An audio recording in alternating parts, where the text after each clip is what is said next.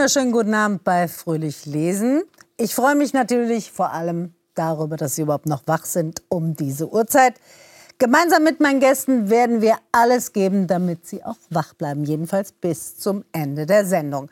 Heute sprechen wir über Familiengeschichten zwischen türkischer Vergangenheit und deutscher Gegenwart, geprägt von politischen Umständen, dem Ruf nach Freiheit, der Emanzipation der Frau und der Rolle der Vaterfigur. Ganz schön viel, aber schaffen Sie. Leider sind die Buchstaben immer kleiner geworden in den letzten Jahren. Ich muss ab und zu eine kleine Lesebrille aufziehen. Der 12. September 1980, der Tag des dritten Militärputsches in der Türkei, veränderte das Leben vieler Türken. Hunderttausende verließen ihre Heimat und gingen nach Deutschland. Darunter auch Özge Inans Vater. In ihrem Debütroman Natürlich kann man hier nicht leben beschreibt sie all die Biografien, mit denen sie aufgewachsen ist, bündelt sie und erzählt die fiktive Geschichte von Selim und Hülya, die an eine Zukunft in der Türkei glauben und für ein freies Land kämpfen. Welchen Rückschlägen und Ängsten sie sich dabei stellen müssen und warum sie am Ende ihrer Heimat dann doch den Rücken gekehrt haben, darüber sprechen wir gleich. Ich freue mich, dass sie da ist. Hallo. Hallo. Zweiter Gast der Sendung ist der Theaterautor Nejati Ösiri mit seinem Buch Vatermal war nominiert für die Shortlist des Buchpreises. Glückwunsch, ganz schön cool. Ähm, er beschreibt die Geschichte von Arda. Ardas Vater ist einst mit seiner Frei Frau aus der Türkei nach Deutschland geflohen. Allerdings vor der Geburt seines Sohnes ist er wieder zurückgegangen. Das Einzige, was Arda von seinem abwesenden Vater geblieben ist, ist ein dunkler Fleck unter dem Auge, ein Vatermal. Wie der erwachsen, mittlerweile erwachsene gewordene und sehr kranke Arda seinem Vater nun aus dem Krankenhaus heraus einen Brief schreibt und darin das Leben ohne Vater schildert, all das wird in dem Roman erzählt. Willkommen, freue mich. Ada liegt, wie eben erwähnt, im Krankenhaus mit Organversagen auf der Intensivstation, kämpft um sein Leben und schreibt seinem Vater, den er nie kennengelernt hat, einen Brief. Mhm. Warum macht er das? Hm, ich glaube, Arda sucht nach Antworten und er sucht nach diesen Antworten bei seinen Eltern. Und wie das so ist, stellt er dann im Laufe des Romans heraus, dass er sich diese Antworten eigentlich selbst geben muss. Mhm. Wie spricht er seinen Vater an? Schreibt der Baba? Nee, also er sagt relativ am Anfang zu Beginn des Romans schon, dass es ihm schwerfällt, Papa oder Baba zu sagen, weil, weil er das eben nie so gemacht hat. Äh, und entscheidet sich dann für den Vornamen, für Metin. Mhm. Und er sagt dann, naja, Metin, ich schreibe dir jetzt einen Brief, vielleicht wirst du den nie lesen, aber ich möchte dir auf jeden Fall erzählen, wer ich gewesen bin. Ich möchte dir für immer die Möglichkeit nehmen, nicht zu wissen, wer ich war. Und dann fängt Arda an, sozusagen von seinem Leben zu erzählen, vom Aufwachsen in Deutschland ohne Vater, von seiner Mutter und seiner Schwester, die seit vielen Jahren ähm, nicht mehr miteinander gesprochen haben. Er erzählt von Geburtstagen auf dem Ausländeramt. Mhm. Er erzählt von diesem einen Sommer auch, ich glaube, mhm. den wir alle kennen. Dieser Sommer, in dem man merkt, ah, okay, meine Jugend ist vorbei, ich verliere gerade meine Freunde und irgendwie geht das Leben gerade so richtig los. Genau, und so Stück für Stück etabliert sich dann eine Familiengeschichte mhm. um die Adressierung dieses Vaters herum. Ja. Seine Mutter und seine Schwester, mhm. haben Sie ja eben erwähnt, die besuchen ihn beide regelmäßig im Krankenhaus, ja. haben aber seit Jahrzehnten, seit glaube ich einem Jahrzehnt, genau. kein Wort mehr miteinander genau. gewechselt. Ja. Was ist in dieser Familie so schiefgelaufen? Mm, naja, also auf eine Art könnte man natürlich sagen, das ist einfach ein individueller Konflikt. Das sind ja sozusagen zwei Menschen. Und ich glaube, es gibt viele Mütter und Töchter, die aus unterschiedlichen Gründen im Streit miteinander liegen. Mhm. Auf eine andere Art aber kann man darin auch etwas Strukturelles sehen. Also Ardas Mutter, Ümran, ist nach Deutschland gekommen als sogenanntes Kofferkind. Sie ist übrigens nicht, wie gerade in der Einleitung erwähnt, mit dem Vater gemeinsam geflohen, sondern sie ist schon als junges Mädchen, als Tochter einer sogenannten Gastarbeiterin nach Deutschland mhm. gekommen. Ähm, es gibt eine ganze Generation von Menschen in Deutschland, die dieses sogenannte Kofferkind-Trauma mit sich äh, herumtragen. Und zwar ähm, sind das oft Kinder, die sozusagen erstmal nicht mitkommen durften nach Deutschland, sehr lange von ihren Eltern, die sozusagen nach Deutschland gingen, getrennt waren. Eltern, die oft gesagt haben, wir gehen nur für ein, zwei Jahre. Genau. Es macht keinen Sinn, euch jetzt direkt mitzunehmen. Wir verdienen Geld und kommen wieder. Naja, ich weiß nicht, ob ich sagen würde, es macht keinen Sinn. Es war am Anfang nicht erlaubt. Mhm. Also der Familiennachzug war einfach nicht äh, mhm. erlaubt, sozusagen. Ähm, das sind dann sozusagen die Kofferkinder, die nur einmal im Sommer sozusagen ihre Eltern besuchen durften und so weiter und so weiter. Und diese Kinder haben eben ganz oft ein dysfunktionales Verhältnis zu ihren Eltern wiederum. Das zeigt sich im Roman dann in einer Szene, in der ähm, Ümran ähm, dann irgendwann nach Deutschland nachgeholt wird und sie kommt am Flughafen an und ihre Mutter holt sie ab, aber sie erkennt ihre eigene Mutter nicht wieder. Das ist tatsächlich etwas, was so sehr eine ganze Generation in Deutschland schleppt diese Erfahrung mit sich rum. Und das wird dann natürlich vererbt. Ümran selbst muss irgendwann ähm, arbeiten. Sie wächst mehr oder weniger in Armut auf hat also ähm, vor allem nachdem ihr Mann gegangen ist, die alleinige Verantwortung, diese Familie irgendwie zu ernähren, muss arbeiten, gibt ihre Tochter weg und es passiert auf eine Art das Gleiche nochmal. Und es entsteht eine Entfremdung zwischen Imran und ihrer to Tochter. Und das ist etwas, was mich so, glaube ich, von Anfang an an diesem Roman interessiert hat. Das Verhältnis von Müttern und Töchtern über Generationen hinweg und wieder bestimmte Traumata vererbt werden. Das spielt ja auch in Ihrem Roman eine große Rolle. Ja, Genau, also in meinem Roman ist es ähm, ist die Abwesenheit des Vaters für Julia, für die weibliche Hauptfigur, ein total wichtiger Moment der Politisierung, weil sie eben als äh, Kind, also sie ist neun Jahre alt, ähm, in den 80er Jahren, da kommt ihr Vater ins Gefängnis in der Türkei, ähm, aus unpolitischen Gründen sozusagen, was ja auch vorgekommen ist. Und dann äh, kommt er raus, als sie 14 ist. Und 14 zu sein als Mädchen ist ja ein sehr wichtiger Zeitpunkt. Es ist in der Regel die Zeit, in der man merkt, okay, es werden gewisse Erwartungen an mich gerichtet, die ich jetzt irgendwie in den nächsten Jahren und im Laufe meines Lebens erfüllen muss. Ähm, vor allem eben in der, in der, Türkei in der damaligen Zeit war, war so, ist so 14, 15, 16 eben wirklich der Zeitpunkt, wo man langsam, was hier quasi zehn Jahre später passiert, wo man dann gefragt wird, so, hm, wie sieht's denn aus und so weiter. Ähm, Wie sieht es denn aus? Wann willst du heiraten oder wo geht die Reise hin? Ja, also nicht unbedingt, wann willst du heiraten, das ist dann schon auch ein bisschen früh, aber eben einfach so ein bisschen so, okay, so, wie, wie sieht es denn aus mit den, mit, den, mit den Skills in der Küche, ähm, mit, den, so, mit den Fähigkeiten und Fertigkeiten, die eine Frau eben braucht, weil man eben anfängt, eine Frau zu sein und nicht mehr nur ein, ein kleines Mädchen. Und ähm, das stellt Julia eben bei sich fest. Gleichzeitig hat sie aber die letzten fünf Jahre, also sehr prägende Jahre zwischen 9 und 14, ähm, mit der Erfahrung verbracht, dass kein Vater da ist, sondern dass ihre Mutter Emine, ähm, die sie und ihre vier Kinder, also die drei Geschwister von Hülya eben durchbringt, ähm, indem sie zwei Jobs macht. Und äh, das ist dann etwas, was ähm, Hülya in dem Moment erst richtig auffällt, wo der Vater wieder zurück ist und seine, ähm, seine Position beansprucht. Und diese Position ist natürlich die des Familienoberhaupts. Mhm. Das heißt, er kommt sozusagen zurück und auf einmal ist Hülya wieder in wie so einer anderen kleinen Welt. Er kommt zurück und Hülya stellt eben fest, er denkt, er, er kann Ansagen mhm. Ähm, Obwohl er die ganze Zeit abwesend war und gar nicht weiß, was vorgefallen ist. Genau, er, er weiß überhaupt nicht, wie, wie spricht diese Familie miteinander. Mhm. Ähm, wie geht, Julia hat eine ältere Schwester, Janan, die ist 19 Jahre mhm. alt schon zu dem Zeitpunkt, wo der Vater aus, der, ähm, aus dem Gefängnis kommt. Die ist also fünf Jahre älter als Julia.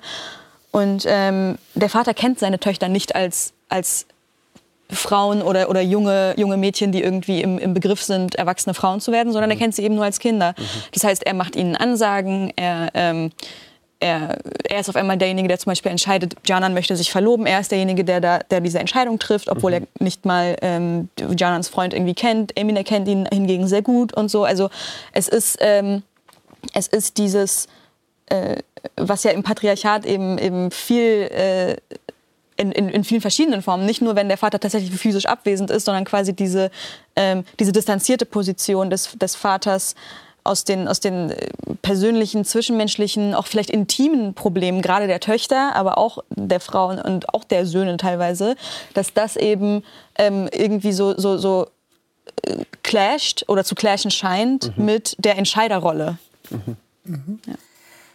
Ich fand bei Ihrem Roman auffällig, wie, wie wichtig eine Person sein kann, die überhaupt nicht im Leben vorkommt. Also die eigentlich nicht existent ist im realen Leben, Mhm.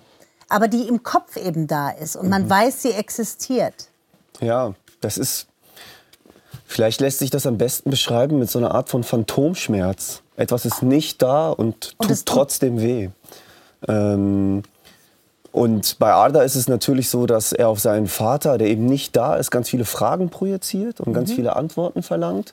Aber mh, der abwesende Vater ist auch insofern da, als dass, ähnlich wie du es ja auch beschrieben hast, sozusagen die abwesende Instanz im Patriarchat sozusagen oft in Deutschland ein Aufwachsen in Armut bedeutet.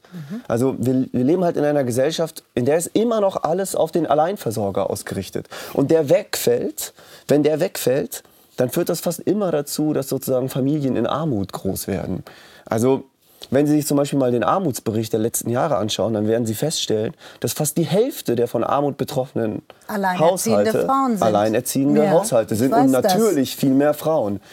So, und dann ist es dann eine zweite große Gruppe der von Armut betroffenen Menschen sind natürlich ähm, Menschen mit einem sogenannten Migrationshintergrund. In Ardas Fall kommt beides zusammen. Er hat eine Mutter, die sozusagen ähm, aus der Türkei gekommen ist, hat gleichzeitig keinen Vater, wächst auch noch auf im Ruhrgebiet, auch eine der ärmsten Regionen in Deutschland. Und dieses Aufwachsen in Armut führt dazu, dass Arda in einer Welt groß wird, die ihm permanent einredet, du bist ein Niemand. Du bist entbehrlich, wir können auf dich verzichten. Und es, das kommt natürlich irgendwie alles zusammen. Und da fehlt ihm dann vielleicht auch ein Vorbild. Also ein Vater, der ihm vielleicht auch zeigt, wie man kein Niemand ist. Wie man ähm, mit, mit, mit der Kraft, die man hat, vielleicht auch umgeht. Und wie man auch mit die, mit der Gewalt, die in einem schlummert, umgeht. Lernt man Mann sein von Männern? Ich glaube, mh, Mannsein ist etwas, was wir in unserer Gesellschaft die ganze Zeit performen. Also auch wenn kein Vater da ist, zumindest in den eigenen vier Wänden nicht da ist, gibt es natürlich trotzdem Rollenbilder, die permanent reproduziert werden. Im Fernsehen, in der Musik und so weiter und so weiter. Das heißt, ich glaube, man lernt das nicht nur von anderen Männern, sondern ähm, in unserer Gesellschaft überhaupt gibt es sozusagen diese Rollenbilder, die wir leider äh, mit der Muttermilch aufsaugen. so verändern die sich nicht? Doch, jetzt gerade sind sie im Begriff, sich zu ändern. Es gibt natürlich Widerstände, aber ich glaube, das lässt sich nicht aufhalten. Ja, hoffe ich mal, oder? Ja, also kann man mal hoffen. Also man, was ich faszinierend an dem Buch fand, ist, dass Sympathien sich verändern im Laufe des Lesens. Also meine haben sich verändert. Wie im Leben. Ja, wie im Leben. Also wenn man einer Figur näher kommt, in dem Fall zum Beispiel der Mutter von Ada, Ja. man denkt erst, Gott, die kriegt ja wirklich nichts auf die Kette, was macht die denn? Und dann erfährt man mehr über ihre Geschichte und denkt, ja, so passiert es eben ganz oft. Dinge wiederholen sich. Aber kennen Sie das nicht vielleicht Doch, auch? Dass deswegen. man auf die eigenen Ja. Eltern als Kind einen Blick hat und erstmal denkt, Boah, wow, und dann versteht man, dass die eigenen Eltern auch mal Kinder waren und plötzlich verändert sich der Blick auf die eigenen Eltern und man versteht, dass die vielleicht auch gar keine Chance hatten. Ja, deswegen sage ich ja, man, man urteilt vorschnell und merkt nachher, tja, Genau. Ich finde, wie viel Arbeit auch einfach unsichtbar bleibt. Also das ist, ähm, das war für mich auch so ein, so ein Du hast ja gesagt, diese, diese Momente, wo man merkt, meine Jugend ist vorbei. Ich fand, also eins davon war auch, dass ich gemerkt habe, wie viel meine Mutter eigentlich arbeitet. Also ähm, Erwerbsarbeit und Care-Arbeit, wie viel einfach, wie viel sie immer macht. Und ähm, das habe ich dann auch ein bisschen mitverarbeitet in Julias Geschichte äh, an, an einer Stelle, wo eben, äh, wo sie eben sagt, also plötzlich fällt ihr auf, wie oft ihre Mutter am irgendwas machen ist. Und Naja, so im ersten ja Moment denkt sie, so. so im ersten Moment denkt sie, ist, äh, macht die irgendwie mehr als früher? So, was ist Mhm. denn hier los? Und dann fällt ihr auf, nein, das war schon immer so. Ich habe es nur nie gemerkt und jetzt merke ich es. Mhm. Und ähm, man sagt ja auch, man nennt es ja emotional labor, wenn eben die Arbeit äh, eine ist, die, also wenn extra Arbeit reingesteckt wird, ins Verstecken davon, wie viel Arbeit etwas kostet. Aber das machen wie viel Anstrengung Frauen ja noch kostet. heute. Auf jeden dass Fall. sie ja. immer sagen, das hat gar keine Mühe gemacht, das geht mir so von der Hand, das ist nicht erwähnenswert. Ja. Fehler. Ja, auf jeden Fall. Und ähm, sie, sie, also Julia merkt das an einer Stelle auch, wo sie versucht, die, ähm, die Gefühle von Selim, ihrem äh, da auch schon Ehemann, halt zu regulieren. Und wie viel Arbeit das auch einfach ist. Ich finde, das ist auch so eine, so eine ähm, fundamentale äh, Frau, Frauenerfahrung, quasi zuständig zu sein für die Gefühle anderer Leute und vor allem zuständig zu sein dafür, dass der Mann nicht austickt. So. Oder dass der Mann nicht, ähm, nicht sauer wird, nicht, nicht traurig wird, nicht verletzt wird. Also dass das irgendwie so eine Frauenaufgabe, Frauenarbeit ist. Aber das ist ja nichts Spezifisches, wenn jetzt Leute vom Fernseher hocken und sagen, naja, das war ja vielleicht da in der Türkei so, das ist überall so. Auf jeden Fall, Und das leider. ist auch hier so, wenn ich jetzt hier rausgehe und im nächsten Haus klingel, das ist überall so, dass Frauen diese Verantwortlichkeit haben für Care-Arbeit und für das Emotionale. Mhm. Ist es nicht letztlich, sind beide Bücher nicht auch so ein bisschen so eine Ode an die Frauen? Meinst du auf jeden Fall, würdest du das für deins auch bestätigen?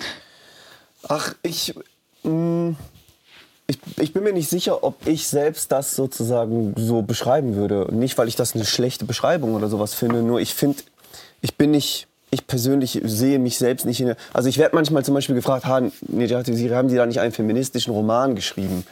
Und ich denke so, das müssen andere beurteilen. Ich stelle mich nicht dahin und sage, ich habe einen feministischen Roman geschrieben oder sowas. Ich versuche gute Frauenfiguren zu schreiben, genauso wie ich immer versuche, gute Figuren zu schreiben. Das bedeutet, wenn ich möchte, dass meine Figuren kleine Klischees werden, dann muss ich ihnen Aufmerksamkeit schenken, dann muss ich denen Aufmerksamkeit widmen, dann muss ich denen mit einer Empathie begegnen und denen Screentime geben. Das heißt, die Geschichte wirklich von Anfang bis Ende zu erzäh erzählen. Muss man seine das- Figuren lieben, selbst, Ja, als ich Autor? glaube glaub schon. Ja, Also gerade, gerade die, wo es schwer ist, Genau. glaube ich. Gerade da muss man viel, weil das auch, auch ja wieder, wir haben über emotionale Arbeit geredet, weil das auch einfach wieder Arbeit ist, sich so reinzuversetzen. Wenn ich jetzt eine Figur schreibe, von der ich weiß, okay, die, die Funktion dieser Figur ist vielleicht im Leben meiner Protagonisten irgendwelche Probleme zu verursachen oder so. Ähm, Gerade dann, finde ich, muss ich, muss ich noch mehr meinen Empathiemuskel irgendwie anspannen und sagen, okay, jetzt durchlebe ich das mal und jetzt schreibe ich das mal auf eine Art und Weise auf, die, die, das Menschsein dieser Figur nicht, nicht vergisst. Hatten Sie eine Lieblingsfigur? Definitiv, ja. Äh, Wer ist ihre? Mhm. Sarife, die Hebamme. Ähm, die Weil die so eine Vorbildfunktion auch hat? Weil sie eine Vorbildfunktion hat und weil sie für mich eine, ein, ein, Prototyp einer bestimmten Frauenfigur ist, die ich nicht sehe in, ähm, in der Kunst, die, die, oder ja, die zumindest unterrepräsentiert ist in der Kunst. Und zwar eine Frau, die aufwächst in, äh, in konservativen Verhältnissen, in patriarchalen Verhältnissen ähm, und den Erwartungen dieser patriarchalen Verhältnisse durchaus nicht, äh, nicht folgt, aber ohne so einen Cut zu setzen, ohne zu sagen, ich ziehe hier weg oder ich breche Ich hier will den euch Kontakt nie mehr ab, sehen. ich sehe euch, will euch nicht mehr, ich will nicht mehr mit euch reden, ohne sowas, sondern sie ist Teil dieser, dieser Dorfgemeinschaft oder dieses Viertels. Die wohnen in Gültepe bei Izmir ähm, und sie ist Teil dieses Viertels und sie ist ähm, nicht nur Teil dieses Viertels, sondern sie ist, äh, also solche Viertel sind ja, oder solche Dörfer, das ist ja auch in, in ich glaube in Deutschland irgendwie nicht, nicht so ganz anders. Solche Dörfer sind oft oder zumindest so, so soft, organisch eingeteilt in so eine bisschen so eine Männersphäre und eine Frauensphäre. Ähm, und Sarife ist der Dreh- und Angelpunkt dieser Frauensphäre. Dadurch, dass sie Hebamme ist, hat sie ähm, andere Freiheiten, über, über Tabuthemen zu sprechen. Sie kann zum Beispiel über Sexualität sprechen, sie kann über die weibliche Anatomie sprechen.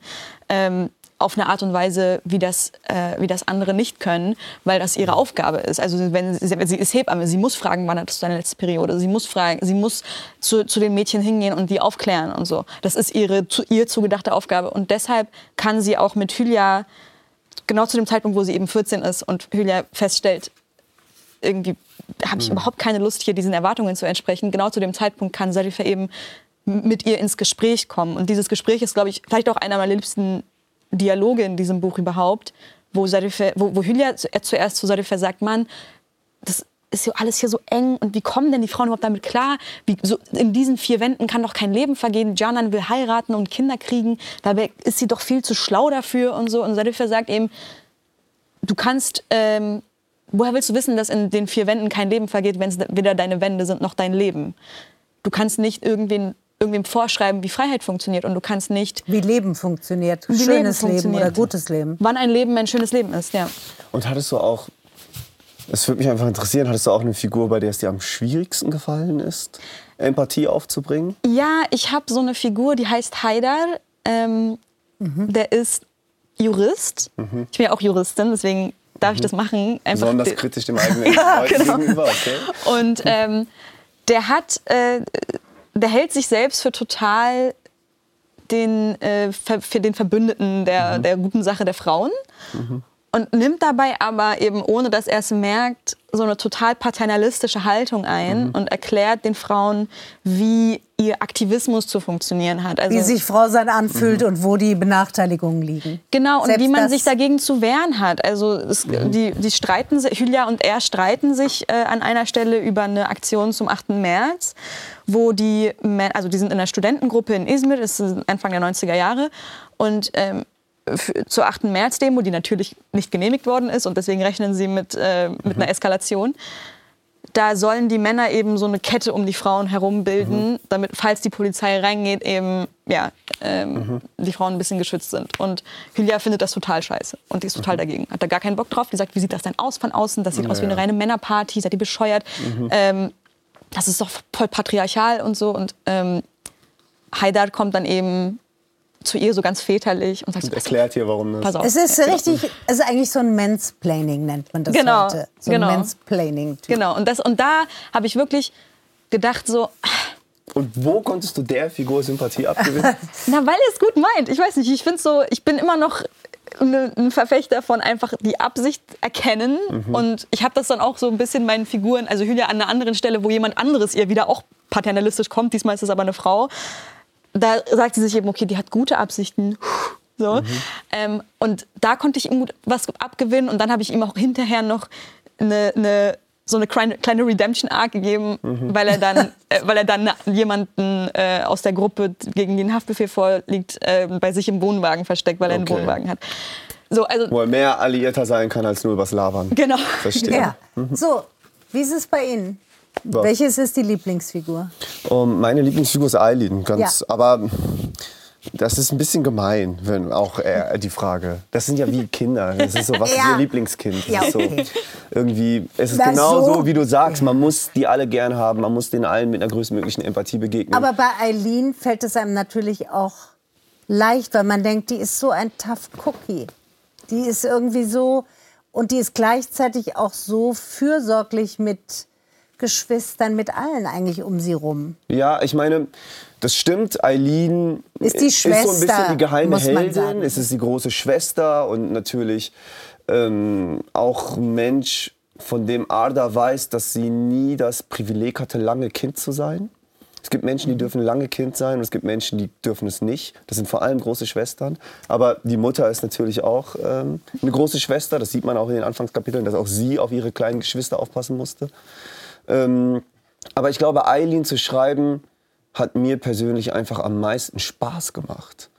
Ähm, weil es nochmal einen anderen Sound hatte, weil es eine andere Welt war und ähm, weil ich, ich weiß nicht, ähm, so dieses sozusagen pubertierende Teenager-Dasein irgendwie auch etwas ist, was mich so einfach interessiert hat. halt, ähm, Das merkt man total. Ja. Das merkt man auch bei der Beschreibung von Arda und seinen Freunden. von Ada Ja. und seinen Freunden, die wirklich, also in all dem, was da vorkommt, das ist ja viel, viele Dinge sind traurig, es ist Armut, es ist wirklich, sind Situationen, wo man denkt, ach du Scheiße. Und dann muss man wirklich lachen, Das ist gut. wenn die da, da sich am Park treffen und so abhängen mit den verschiedenen kleinen Krüppchen und sich gegenseitig beäugen. Man hat Ja. das Gefühl, so lang kann es noch nicht her sein bei dem Autor. Ich glaube, ich habe, äh, vielleicht, ich weiß, wahrscheinlich stecke ich immer noch drin, keine Ahnung. Ich habe auf jeden Fall eine Liebe für Teenager, die ähm, irgendwie noch unterwegs sind und noch nicht da sind und auch noch nicht zu abgefuckt sind von der Welt und noch sehr viel im Hier und Jetzt sind und nicht nur mit Ängsten beschäftigt sind und was sie mal werden wollen und die irgendwie die immer zu viel sind und gleichzeitig zu wenig und die Geste ist zu groß und die Spaß miteinander haben und sich irgendwie auch ähm, stützen und sich so eine Ersatzfamilie sind. Gerade dann, wenn sie wissen, was zu Hause los ist. Sich draußen treffen und einander gegenseitig helfen. Ich finde es witzig, dass du sagst, dass dir Eileen am meisten Spaß gemacht hat zu schreiben. Mhm. Meinst du, es hat auch was damit zu tun, dass sie halt eine Frau ist und dass so, dass so dieser, weil dieser Wechsel, der hat mir nämlich auch total Spaß gemacht. Mhm. Also mir hat es am meisten Spaß gemacht, die Freundschaft zwischen Selim und Ozan zu schreiben, was halt so eine reine Männerfreundschaft ist. Mhm. Und die Szenen, wo nur sie zwei, die sind auch Mitbewohner, und mhm. die Szenen, wo nur sie zwei irgendwie in ihrer Wohnung rumhängen, mhm. waren für mich irgendwie vom Schreiben her die, die, wo mir so am meisten das Herz aufging. Ja. Und das ist ja eine Sphäre, zu der ich gar keinen Zugang habe. Ich kann ja überall, wo ich bin, ist es nicht mehr eine reine Männersphäre. Ja, vielleicht. Hm bei mir war es, glaube ich, so, dass der Roman basiert ja auf einem Theaterstück. Mhm. Und in dem Theaterstück ist schon das eine oder andere angelegt. Also zum Beispiel Arda und seine Freunde gibt es schon in dem Roman. Und auch Ümran, also seine Mutter und ihre Backstory, nämlich dass sie nach einem Erdbeben in der Türkei sozusagen nach Deutschland geht und so weiter, ist alles irgendwie in dem Theaterstück schon nach angelegt. Nach einem fiktiven Erdbeben oder 99? Nee, nee, nee, in den 60er das. Mhm. Ähm, Entschuldigung, Anfang der 70er. So, ähm, das ist sozusagen ähm, alles schon irgendwie im Theaterstück angelegt. Aber ähm, Eileen kommt in dem Theaterstück selbst noch am wenigsten, am wenigsten vor. Das heißt, das war für mich im Schreibprozess wirklich, da ist eine Figur. Die ausbaufähigste Rolle? Die ausbaufähigste Rolle. Ich persönlich bezeichne das immer anders. Da ist jemand, den ich noch am wenigsten kan die ich noch am wenigsten kannte. Ja. Das heißt, ich konnte wirklich erstmal Eileen laufen lassen und zuhören und gucken, wo diese Figur mhm. irgendwie hin will. Ähm, und das ist, wenn der Cursor blinkt und alles ist erstmal möglich, das ist wie so der schönste Moment beim Schreiben. Ist das weiße Blatt Papier der schönste Moment, wenn alles möglich ist? Oder wenn man schreibt Ende? Nee, das, e noch. das Ende ist schlimm, weil nach dem Ende geht die Arbeit los. Dann muss, also ich weiß nicht, wie es bei dir war, aber Komplett. Lektorat ist auf jeden Fall ein tougher Prozess. Das ist Handwerk und drüber gehen und drüber gehen und drüber gehen und hören und laut lesen und Dinge streichen und diskutieren und Lieblingsstellen raushauen und so weiter und so weiter. Das Schönste am Schreiben ist wirklich das Schreiben. Also wenn man ja, auf eine Art. Vielleicht nicht, wenn das Blatt noch ganz weiß ist. Jetzt wollte ich nämlich gerade sagen. Also ich glaube, so bei für mich war das immer das Schönste, wenn, wenn ich an einem Punkt bin, wo ich das Gefühl habe, jetzt kann ich die Figuren auch befragen mental. Ja. Also jetzt kann ich, wenn eine Situation ist, die ist krass und die Reaktion der Figur muss sitzen, die muss wirklich zur Figur passen. Mhm. Dann kann ich in mich gehen und wie so, als würde ich so Selim mal kurz hochholen und sagen, pass auf, deine Freundin ist schwanger. Mhm. React. Ja, man schreibt wie so für einen ganz bestimmten Moment. Ja. Das ist es vielleicht ja. am ehesten. Ja. Man schreibt und schreibt und schreibt und man hat so einen Sound im Ohr und so ein Gefühl, von dem man hofft, dass es sich einstellt. Und auf auf dieses Gefühl schreibt man, schreibt hin. man hin. Und wenn es dann da ist, dann, dann ist, dann ist das Gefühl auch, dann fühlt es sich auch gut an. Jetzt kommen wir mal zu Ihrem Buch. Die Ausgangssituation ist ja, spielt 2013. Mhm. So, also zehn Jahre her. Wie ist die Ausgangssituation? Die Ausgangssituation ist, in Istanbul finden die Gezi-Proteste statt. Mhm. Das waren, ähm, ursprünglich ging es um einen Park und so ganz kleine Sachen und so Stadtpolitik, aber das hat sich dann relativ schnell ausgeweitet zu großen Protesten gegen das ganze Regime, gegen Erdogan, gegen die AKP. Und dann, ich glaube, da äh, können sich auch viele noch dran erinnern. Ja, denke ja. ich auch. Und in der Zeit ist äh, Nilay, das ist die Tochter von Hülya und Selim, um die es hier gerade die ganze Zeit ging, in Berlin äh, mit ihrem großen Bruder Emre. Emre ist äh, so Anfang 20, Nilay ist 16 Jahre alt oder wird 16 und möchte nach Istanbul gehen, weil sie da dabei sein will, weil da etwas Großes, Neues, Tolles entsteht und sie... Und sie hat das Gefühl, ich bin wie so eine Fernsehzuschauerin und eigentlich sollte ich Teil sein. Genau. Ja. Also was mache ich hier überhaupt? Warum bin ich hier überhaupt? Äh, die empfindet das wie so als so so eine Art äh, historischen kleinen Fehler der Geschichte, dass sie irgendwie aus Versehen am falschen Ort gelandet ist, weil eigentlich hätte sie in der Türkei sein müssen. Mhm. Ähm, und wäre sie in der Türkei gewesen, dann könnte sie da nämlich auch mitmachen und mhm. dann könnte sie sich der Revolution anschließen. Mhm. Und dann gibt es ja im Buch einen riesen Zeitsprung. Ja. Dann reisen wir zurück 1980 genau. in die Türkei. Genau, ein paar Tage vor dem 12. September, vor dem mhm. Putsch. Was ist da los gewesen? Äh, politische Unruhen, wie man immer so schön sagt. Also ähm, eine sehr, sehr starke kommunistische Bewegung, eine starke kommunistische Partei, die mit einem Fingerschnipsen 200.000 Leute auf die Straße kriegt, wenn sie will, die sehr vernetzt ist mit den Gewerkschaften, die also wirklich Einfluss nimmt auf das tägliche Geschehen. Und ähm, eine entsprechend starke faschistische Gegenbewegung, die eben auch militant ist und die ähm, diese beiden Pole sozusagen stehen sich gegenüber und ähm, die kurdische Befreiungsbewegung ist natürlich auch äh, mit von der Partie sozusagen ähm, zu dem Zeitpunkt noch nicht bewaffnet oder zumindest nicht in dem Ausmaß. Und äh, es ist also ein, ein drunter und drüber quasi. Manche sprechen vom Bürgerkrieg. Ja, bürgerkriegsähnliche Zustände sozusagen. Ja. Und ähm, witzigerweise die, äh, die Islamisten, also die, die Bewegung, aus der dann letzten Endes die AKP heraus entstanden ist, spielen zu dem Zeitpunkt noch gar nicht so eine große Rolle. Es sind ähm, tatsächlich also Linke und Rechte, sagt man heutzutage auch immer. Ähm, und es gibt politische Morde, es gibt irgendwie riesen Demos und die, also die zivile Polizei, sozusagen, also die zivile Regierung und ihre Polizei ähm, hat wirklich das Gefühl, ähm, das Ganze entgleitet. Und dann passiert, was in der Türkei immer passiert, wenn die Situation entgleitet, und zwar das Militär schreitet ein und übernimmt die Kontrolle. Mhm. Und mittendrin ist Selim. Verhaftet. Selim wird später erst verhaftet. Mhm. Selim ist ja zu dem Zeitpunkt, wo der Putsch selber ist. Ähm, ein Schüler an einem Internat und dieses Internat mhm. ist, also jede Schule, jede Uni zu der Zeit war entweder in der Hand der Linken oder in der Hand der Rechten, meistens in der Hand der Linken. Selims Schule ist auch in der Hand der Linken. Also mit in der Hand meine ich nicht, dass die jetzt irgendwie, ähm, die machen da jetzt nicht das Curriculum, ne? aber die bestimmen sozusagen das Campusleben einfach. Und Selim ist eben dabei, sich zu politisieren. Ähm, ist auch so ein Teenager, der zu viel und zu wenig und alles mhm. ist. Und ähm, dann knallt eben der Putsch in sein Leben rein und verändert alles. Mhm. Wie lernt er Hülya kennen? Viel später. Also die lernen sich erst ähm, zehn Jahre nach dem Putsch kennen. An der Uni, da studieren sie beide, also Selim studiert ähm, Publizistik, wird Journalist. Mhm. Ähm, und Hülya studiert Medizin weil sie das äh, so ein bisschen inspiriert von Serife und ihrem Gespräch von damals. Der Hebamme. Von der Hebamme. Mhm. Die eben auch eigentlich Frauenärztin werden wollte. Ähm, ja, hat sie dann angefangen, Medizin zu studieren. Mhm. Die beiden verlieben sich. So. Wie kommen die beiden dann nach Deutschland? Was ist passiert? Dazwischen liegen zwei Jahre, mhm. in denen eigentlich alles erstmal ganz gut zu laufen scheint. Also die, äh, die ziehen zusammen. Ilias Eltern wissen das natürlich nicht. Ähm, Selim ist so ein bisschen freier, weil er auch er ist ein bisschen älter und er ist natürlich ein Mann. Das heißt, er, also die mhm. Eltern sind nicht so in his business. Und ähm, dann, und Selim ist inzwischen Radiojournalist. Und dann passiert etwas, was tatsächlich wirklich passiert ist.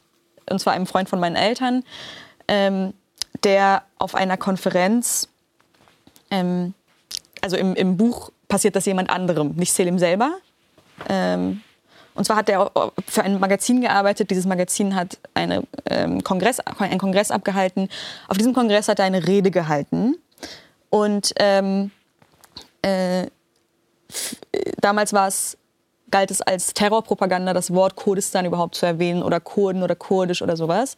Ähm, und äh, er hat diese Rede gehalten und er erzählt heute noch so, kein Mensch hat mir zugehört, so ein Kongress mhm. irgendwie hier dann und dann Rede von dem interessierte keinen. Aber einen gab es, der saß ganz vorne und war ganz aufmerksam. Und währenddessen habe ich mich gefreut, dachte immerhin hört jemand zu. Turns out, das ist der Typ vom Geheimdienst. Und der hat dann... Ähm, der ihn verriet. Genau, und der hat ihn dann angezeigt. Und für jedes Mal äh, Kurdisch, Kurden, Kurdistan in dieser Rede ähm, gab es eine bestimmte ähm, Zeitspanne von Freiheitsstrafe. Ich weiß nicht mehr genau, was es war. Im Buch habe ich halt fünf Jahre draus gemacht. Ähm, und dann äh, mhm. bekam der eine, eine, Anklage und dann eben diese absurde ähm, Freiheitsstrafe. Und dann haben die das in eine Todesstrafe tatsächlich auch umgewandelt und haben ihn zum Tode verurteilt. Und dann saß er im in einer Todeszelle für eine ganze Weile, bis es dann eine Amnesie gab und er, Amnestie heißt es, glaube ich, mhm. und dann ähm, äh, wurde er eben doch quasi begnadigt mit, mit tausend Auflagen. Mhm. Und sobald er quasi einen Fuß aus dem Gefängnis raussetzte, ist er nach Deutschland geflohen. Ähm, Selim will darüber eigentlich nur berichten. Also diese Sache passiert irgendwo da draußen und Selim ist Journalist und schlägt in der Redaktionskonferenz vor, dieses, das ist passiert. Wollen wir nicht mal das erwähnen, dass mhm. sowas passiert in diesem Land? Und zack, kriegt er auch ähm, eine Anzeige wegen mhm. Beihilfe zur Terrorpropaganda oder wegen Verdachts auf Beihilfe zur Terrorpropaganda. Und dann ähm, stehen sie eben da und Selim soll auf einmal auch äh, ins Gefängnis. Die Staatsanwaltschaft beantragt für ihn nur fünf Jahre, aber ähm, Selim hat natürlich überhaupt keinen Bock darauf. Mhm. Und ähm, Selim kann bereits Deutsch, weil er Germanistik im Nebenfach hatte. Und, äh, Und sein bester Freund Ozan ist ja ist, noch bereits Hülya in Berlin. schwanger. Und Julia ist schwanger. Und das, Und dann wird es ja ganz kompliziert. Ja. Und dann sagt er so, ich habe jetzt eine andere Verantwortung eben noch. genau. Und Julia will eigentlich bleiben. Ja. Und warum sie dann endgültig gegangen sind, sie sind ja gegangen, das ist ja schon klar, wenn Ja. man anfängt zu lesen. Das müssen alle bitte selber lesen. Genau. Ähm, in diesen beiden Büchern, wie viel ist da autobiografisch? Steckt da überhaupt was Autobiografisches drin? Also ich kann für mich sagen, Nilay ist äh, zu 100 Prozent ich, deswegen kommt sie auch nur wenig vor, weil ich Ganz wenig. ja ja, weil ich gar nicht mein, weil ich mich gar nicht so sehr ähm, als als die zentrale Figur dieser Geschichte sehe oder, oder darstellen möchte, sondern ich habe das Gefühl eben, es ist wichtig, wenn man über Migration spricht, und das tut man immer mehr zum Glück, ähm, dann ist es auch ganz wichtig, das bevor, davor zu beleuchten. Wie überhaupt, also ist, weil sonst entsteht so ein Bild, als würden die Leute in ihre Heimat irgendwie so aus den Trümmern steigen, ähm, aus dem Nichts kommen und dann hier, was alles, was dann passiert, ist hier. Und hier wird etwas aus ihnen. Oder auch nicht, aber auf jeden Fall geht's hier erst los.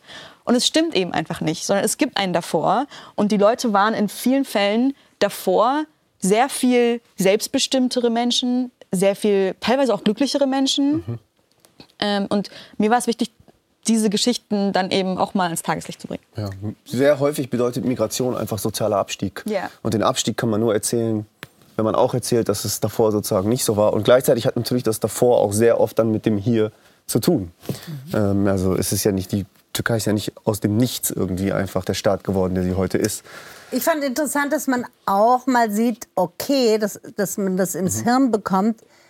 Der Gastarbeiter oder die Gastarbeiterin, also vor allem der Gastarbeiter am Anfang, ist ja nicht jeder, der einen Migrationshintergrund hat, war ja damals Gastarbeiter. Genau. Sondern es waren eben auch politisch Verfolgte. Ja, das denken aber eben die Leute ganz oft. Und dann ist ihnen auch nicht klar, dass da übrigens auch 20 Jahre dazwischen liegen. Also dass die allermeisten Gastarbeiterinnen und Gastarbeiter ja ähm, in den 60er Jahren kamen und diese Menschen eben dann erst 20 Jahre oder sogar 30 Jahre später. Dass also dementsprechend die auch in, in der Türkei selbst einen bestimmten ähm, äh, sozialen Zeitgeist, also eine ganze Generation sozusagen Fortschritt gemacht haben und dann erst nach Deutschland kamen. Das heißt, sie kommen mit, also völlig anderer Bildungsgrad in den meisten Fällen, völlig andere Vorgeschichte, völlig andere ähm, übrigens auch, also auch geografisch einfach. Also dadurch, dass der Osten ähm, ja, total äh, vernachlässigt, Infrastruktur, alles vernachlässigt wird in der Türkei absichtlich und das politisch auch so gewollt ist, ähm, ist, ist einfach der, also sind die Bedingungen da eben ganz anders. Die Vorzeichen sind ganz anders als im Westen. Und diese Migranten kamen eben aber aus dem Westen, so wie meine Figuren sind nicht umsonst in Izmir angesiedelt.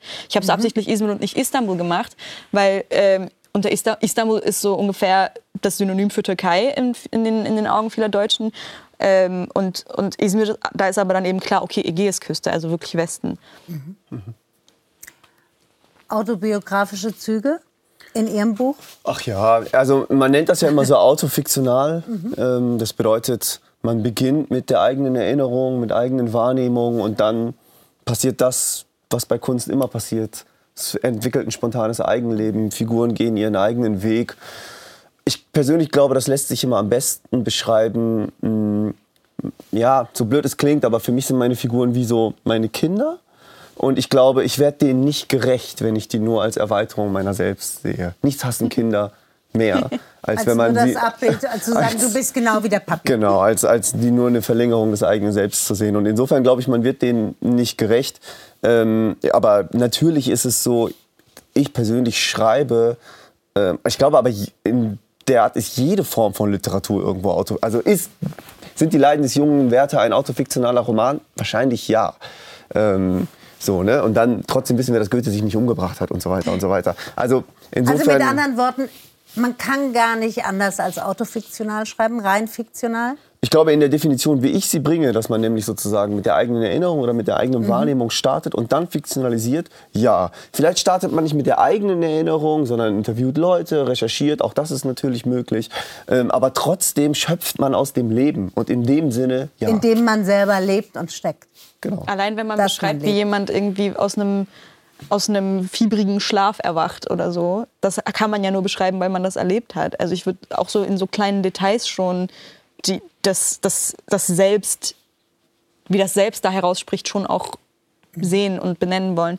Also ich, ich sage auch immer, ich glaube nicht, dass irgendjemand, also ich kann es auf jeden Fall nicht und ich glaube auch nicht, dass irgendjemand anders einen Menschen sich aus, aus nichts, aus Luft und Liebe irgendwie ausdenken kann. Sondern dass man immer quasi auch jemanden oder Verhaltensweisen im Hinterkopf hat, die man ja. kennengelernt hat. Ja, und es ist dann immer auch ein Mix. Also in Selim und Hülya, ich kann äh, die einzelnen Charakterzüge benennen von den Zweien, die von mir sind. Ich kann benennen, woher die anderen sind. Und dann kommen welche dazu, also von, die, die halt, aber die auch nicht wieder ausgedacht sind, sondern die halt auch irgendwo erlebt habe. Also ich glaube, man schöpft immer aus der Bandbreite der menschlichen Erfahrung. Mhm. Wie haben Sie das recherchiert, die ganze Geschichte? Also es war tatsächlich ein Wissensbestand, auf den ich recht einfach zurückgreifen konnte, weil ich mit diesen Geschichten aufgewachsen bin. Auf der einen Seite, auf der anderen Seite habe ich für so gerade die, die psychologischeren Aspekte dann auch ähm, speziell nachgefragt einfach. Also ich habe gerade mit einer, die für Hülya so ein bisschen ähm, Modell stand, sozusagen ganz, ein ganz langes Gespräch geführt ähm, über das nach Deutschland kommen mhm. Und über die Entscheidung nach Deutschland zu gehen, also wie das überhaupt zustande kommt. Da hat sie mir was ganz Schönes gesagt und zwar, dass es ähm, war ihr Mann musste nach Deutschland kommen äh, wegen einem sehr schlimmen Sachen? Verfahren, genau. Mhm.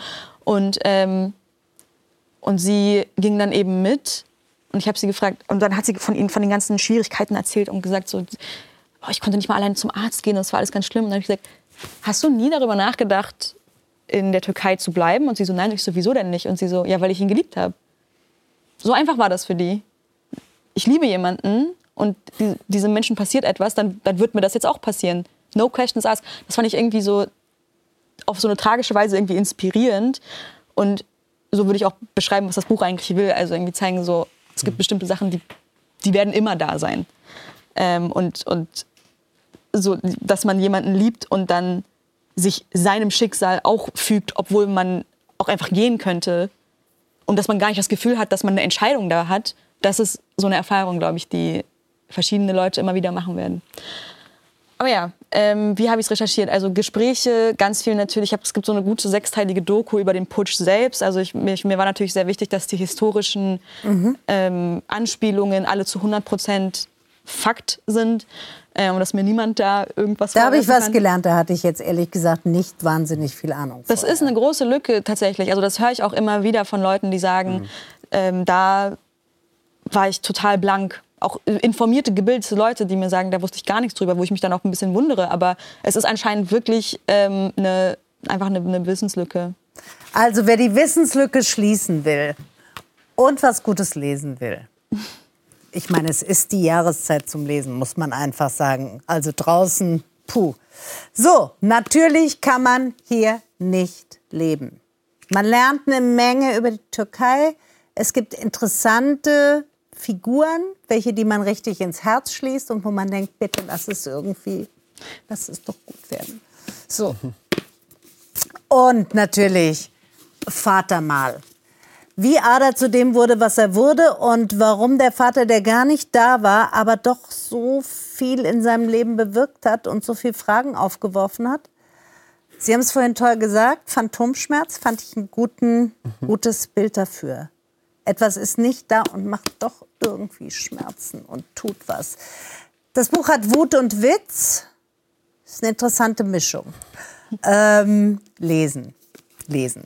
Herzlichen Dank fürs Dasein. Schön war's. Und die nächste Sendung am 7. Dezember.